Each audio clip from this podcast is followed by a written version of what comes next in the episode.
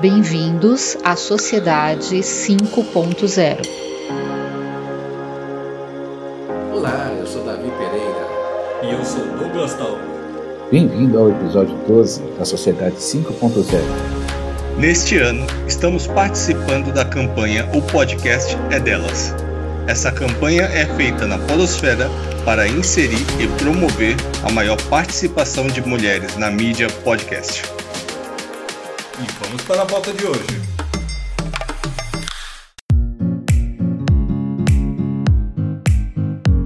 Diariamente são registrados pelo menos 366 crimes cibernéticos em todo o país. Um levantamento feito pela Associação SaferNet Brasil, em parceria com o Ministério Público Federal, contabilizou 133.732 queixas de delitos virtuais como golpes financeiros, pornografia infantil, conteúdos de apologia e incitação à violência, entre outros. Um fator que contribui para a ação criminosa, na visão de especialistas, é o descuido da população quanto ao uso de ferramentas que protejam os aparelhos celulares ou até mesmo computadores das invasões hackers. Apesar de ser impossível estar 100% a salvo, o mínimo de preocupação pode reduzir as ameaças à privacidade de cada um. Com o uso cada vez mais intenso de tecnologia no dia a dia das pessoas, se torna cada vez mais importante o tema segurança da informação. E para aprofundarmos o assunto, quem é Andrea Tomé? Se apresente, por favor.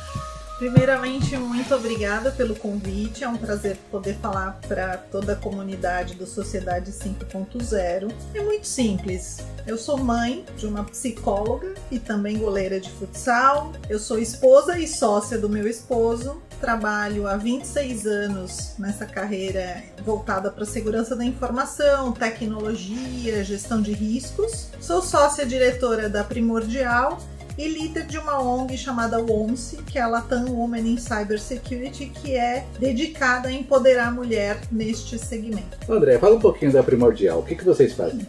A Primordial é uma empresa que foi fundada há 22 anos e, acima de tudo, a gente visa solucionar as dores dos nossos clientes e trabalhar potencializando as oportunidades que possam surgir por conta dessas dores. A gente tem basicamente duas unidades de negócio: uma de IT Service Management, que trabalha com projetos e soluções de gestão de TI, sempre para melhorar os processos internos de TI, e uma unidade dentro desta, desse processo de hunting de pessoas e gestão de talentos algo que o meu sócio faz super bem. Já a unidade de negócios que está sob a minha responsabilidade é voltada para consultoria, auditoria, treinamento e mentoria nos temas que eu já citei: gestão de riscos, segurança da informação, compliance, governança e gestão de TI. Você citou a ONCE. Como surgiu essa iniciativa e qual o propósito? É bem interessante, né? Nós temos a Letícia Gâmio, é uma brasileira que trabalha na Cisco nos Estados Unidos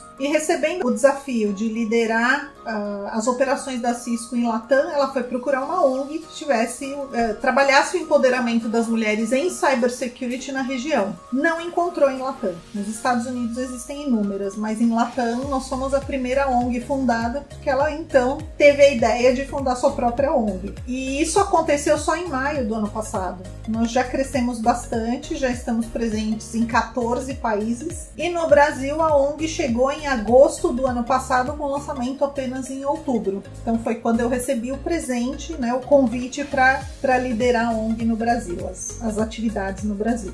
André, quantas mulheres estão participando aqui no Brasil? E uma pergunta complementar: homem pode participar? Muito bom. No Brasil, nesse tempo de operação, nós já temos 200 membros e voluntários cadastrados, parte de uma rede aí mobilizada de mais de 500 profissionais, que são pessoas que são atuantes, mas que ainda não estão registradas. Tem muita gente ainda conhecendo o nosso propósito. E a questão do envolvimento dos homens é algo que eu sempre pensei, sempre idealizei, e a ONG recebeu essa ideia com braços abertos. Nós entendemos que as mulheres nesse setor são minoria. Sendo minoria, eu ainda tenho como líderes os homens, e por essa liderança que eu vou poder convidar as mulheres e mobilizar as mulheres a participarem dos nossos programas, que eu vou detalhar daqui a pouquinho para vocês. Mas então nós criamos uma iniciativa dedicada para convidar e envolver os homens nessa ONG, que é o ONC He for She. Então são homens especialistas no setor, é um grupo bastante forte e integrado que trabalha em conjunto com as mulheres para reduzir o gap de conhecimento das mulheres no segmento e aumentar o quórum, principalmente porque muitos deles, sendo líderes, têm cota de diversidade e precisam encontrar mulheres especialistas, então eles têm total interesse em trabalhar em prol dessa causa. E assim, só para fechar, hoje nós trabalhamos com nove programas, sendo alguns programas voltados para empresas, que envolvem palestras, mentoria de profissionais e a busca de vagas com RH, programas educacionais voltados para escolas, que seria para crianças e jovens, para a gente poder levar os riscos cibernéticos e informações sobre as carreiras de ciência, tecnologia, engenharia e matemática para as meninas, que muitas delas não têm exemplos de mulheres nessas áreas para poderem até optar por seguir. E dentro ainda do setor educacional, nós temos alguns programas para as universidades, são o OMSI Jobs e o OMSI Tech, onde nós levamos palestras e também levamos as vagas capturadas no segmento corporativo. A nossa terceira vertente trabalha na sustentação da ONG, que é onde a gente uh, libera uh, trabalho voluntário das, das pessoas que são registradas e também recebe doações das empresas para poder sustentar o modelo. Sensacional. Nós estamos aqui falando sobre segurança da informação e é importante a gente teorizar isso para os nossos ouvintes que não conhecem o termo. Então, em formato de elevator pitch, o que seria cibersegurança ou segurança da informação? A pergunta é muito importante, né? A gente ouve muito mais o termo hoje cybersecurity do que o termo segurança da informação. Mas assim, o termo, o principal é segurança da informação pela abrangência. Ele envolve a proteção da informação, das pessoas, dos processos e da tecnologia. Enquanto cybersecurity surgiu inicialmente como um termo voltado para a proteção da tecnologia, mas hoje a gente tem os dois trabalhando lado a lado e eu diria assim, de uma forma muito simples, que os dois trabalham voltados para a arte de manter pessoas e informações protegidas e que essa proteção vem sempre através de processos e de tecnologia, desde que a tecnologia esteja bem configurada, porque senão ela mais atrapalha do que ajuda. André, o slogan aqui do nosso podcast é um desafio, como usar tecnologia a serviço do bem. Porém, tem um outro lado. Recentemente, a cidade de New Orleans ela parou todos os serviços públicos porque ela sofreu um cyber ataque através de um ransomware chamado Ryuki. E para explicar para os nossos ouvintes, o, que é um ransomware? Então, eu acho que sobre o ataque à cidade de New Orleans, a gente sempre acha que isso é coisa de filme, né? Uma coisa dessa extensão nunca vai acontecer com a gente, só vai ficar na ficção. E hoje, infelizmente, é muito mais comum do que se imagina. Mas o ransomware é um código malicioso com bastante poder e ele é bastante portável dentro de um ambiente de tecnologia e o objetivo é claro, é infectar qualquer tipo de dispositivo eletrônico que possa trazer benefício para um atacante, ou para um grupo de atacantes, ou até para uma quadrilha. Hoje sabe-se que a maioria das quadrilhas tem lá um especialista em tecnologia. Em algumas nuances desse, uh, desse código, eles pedem o pagamento de taxas, né? Ou para fazer com que o seu ambiente volte a funcionar ao normal, pelo menos essa é a promessa.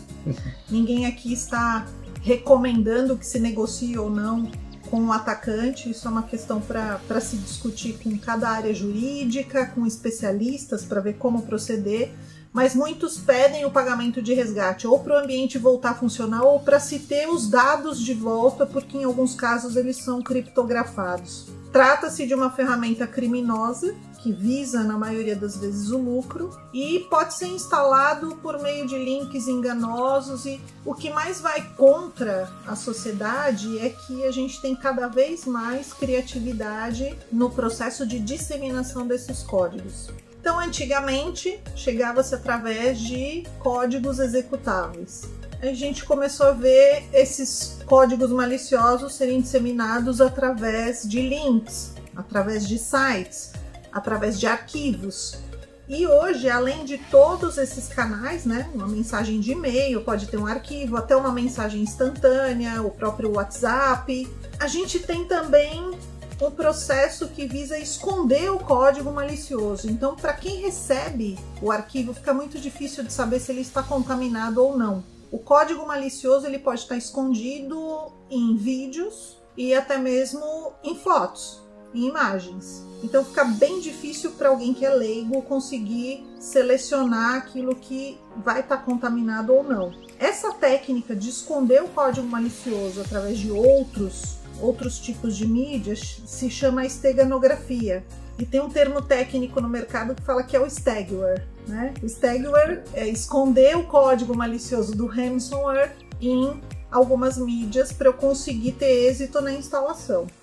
Eu acho que essa última resposta ela pode ter preocupado alguns dos nossos ouvintes. Então, você poderia listar algumas dicas básicas de como eles podem se proteger minimamente de cyberataques? Interessante. A primeira dica eu acho que é a preocupação e a atenção. Se eu já me preocupar com aquilo que eu recebo no mundo eletrônico e estiver atento aos canais, às fontes, eu já tenho um bom caminho andado. Eu preciso ter atenção e acreditar que essas coisas podem acontecer. Então, se a gente for para uma linha mais técnica, né? Todo mundo utiliza inúmeras senhas.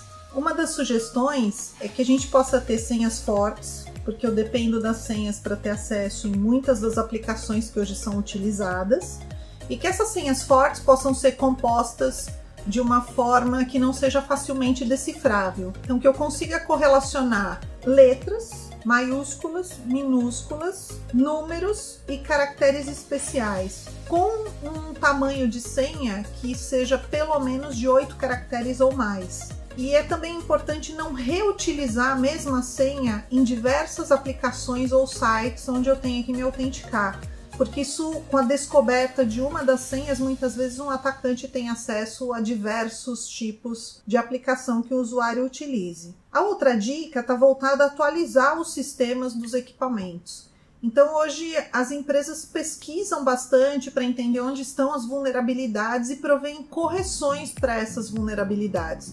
Muitas vezes o sistema nos avisa: você tem uma correção aqui para o sistema operacional do seu computador. E normalmente a gente acaba deixando para depois ou deixa de instalar, acha que vai ter algum problema e aí de alguma forma estamos mantendo o ambiente vulnerável. É importante também não abrir e-mails ou arquivos recebidos de fontes desconhecidas ou de fontes não confiáveis. Sempre ter o backup e a contingência dos dados, porque aí se tudo der errado, se todas as medidas não forem suficientes para eu passar por um incidente, pelo menos eu tenho como recuperar as informações seja de uma empresa ou seja de um usuário final. E sempre que vocês perceberem uma situação anormal, né, algo estranho, um comportamento diferente para o ambiente, para o sistema, é importante comunicar um técnico porque essas pessoas são preparadas para nos instruírem. E se pensarmos aqui por fim nas companhias, nas empresas,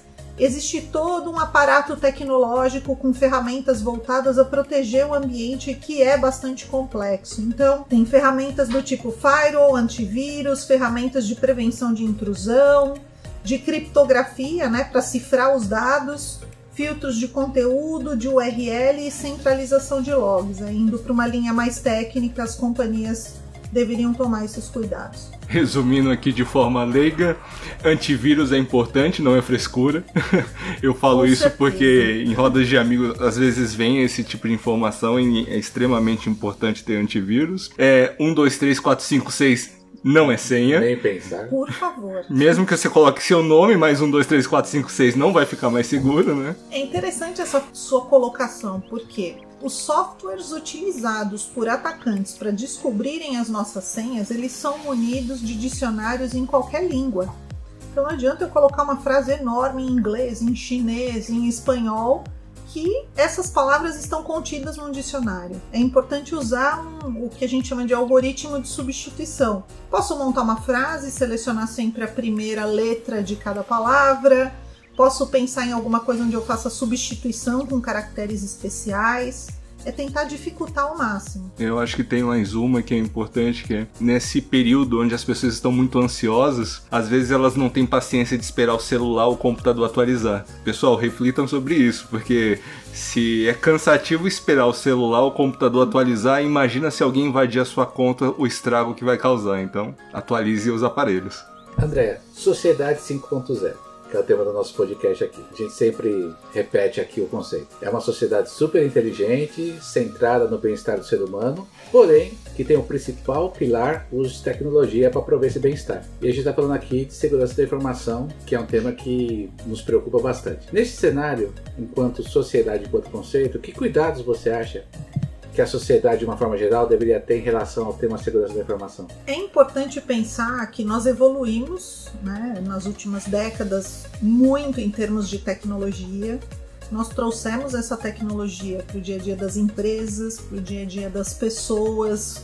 Uh, muitas das tecnologias, né, elas passaram a fazer parte do dia a dia. Se o meu telefone tivesse em bateria, meu Deus, já te dá logo aquele desespero. Isso significa que a gente está de alguma forma utilizando isso para potencializar as ações, para aquilo que a gente faz, mas tudo o que gera de alguma forma benefícios também tem que uh, gerar uma série de ações de cautela, né? Todo ônus tem bônus, uhum. todo bônus também gera um ônus. Então, eu acho que a evolução da tecnologia traz vulnerabilidades, traz novas alternativas de exploração.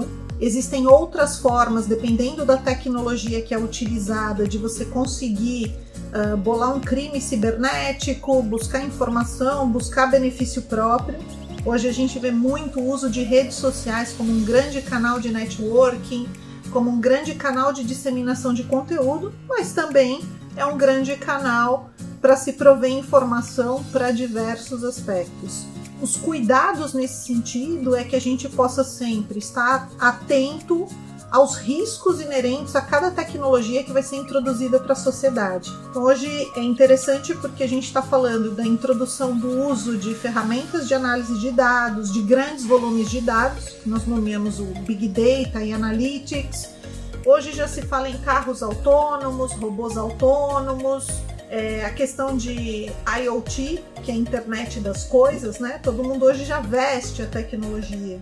A cibersegurança ela vem para permear toda essa tecnologia e tem que ser levada em consideração. Então, estou comprando ali um wearable, um, um relógio que está conectado ao ambiente, está conectado à minha agenda, é importante pesquisar quais são os riscos que eu tenho por estar tá usando essa tecnologia. Vou trabalhar com impressão 3D, com realidade aumentada, tenho a minha TV, a minha Smart TV conectada à internet. É importante a gente estar tá sempre antenado e buscando informações sobre os riscos inerentes dessas tecnologias para o nosso dia a dia. Bom, estamos chegando ao final do nosso episódio e tem uma pergunta que é clássica no nosso podcast, que é qual é a sua visão sobre a sociedade 5.0 aqui no Brasil?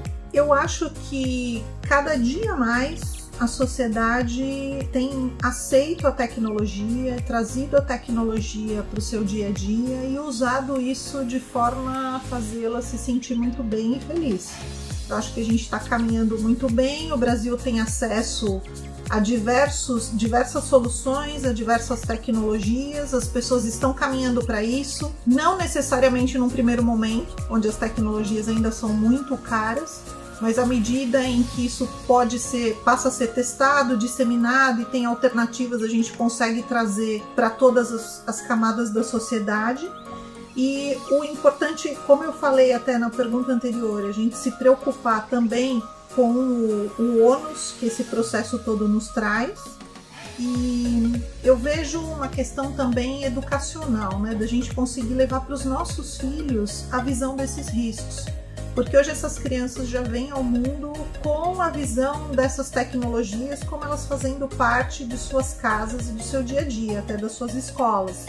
É importante a gente pensar também, além de se instruir instruir as nossas crianças. Hoje, inclusive, a gente já está numa era onde o implante de chips em ser, seres humanos já não é ficção há um bom tempo. Então, hoje eu tenho pessoas com chips implantados nas mãos, coisa que nós começamos nos animais apenas para identificação. E as crianças hoje nascem já com essa sociedade, com essa cultura.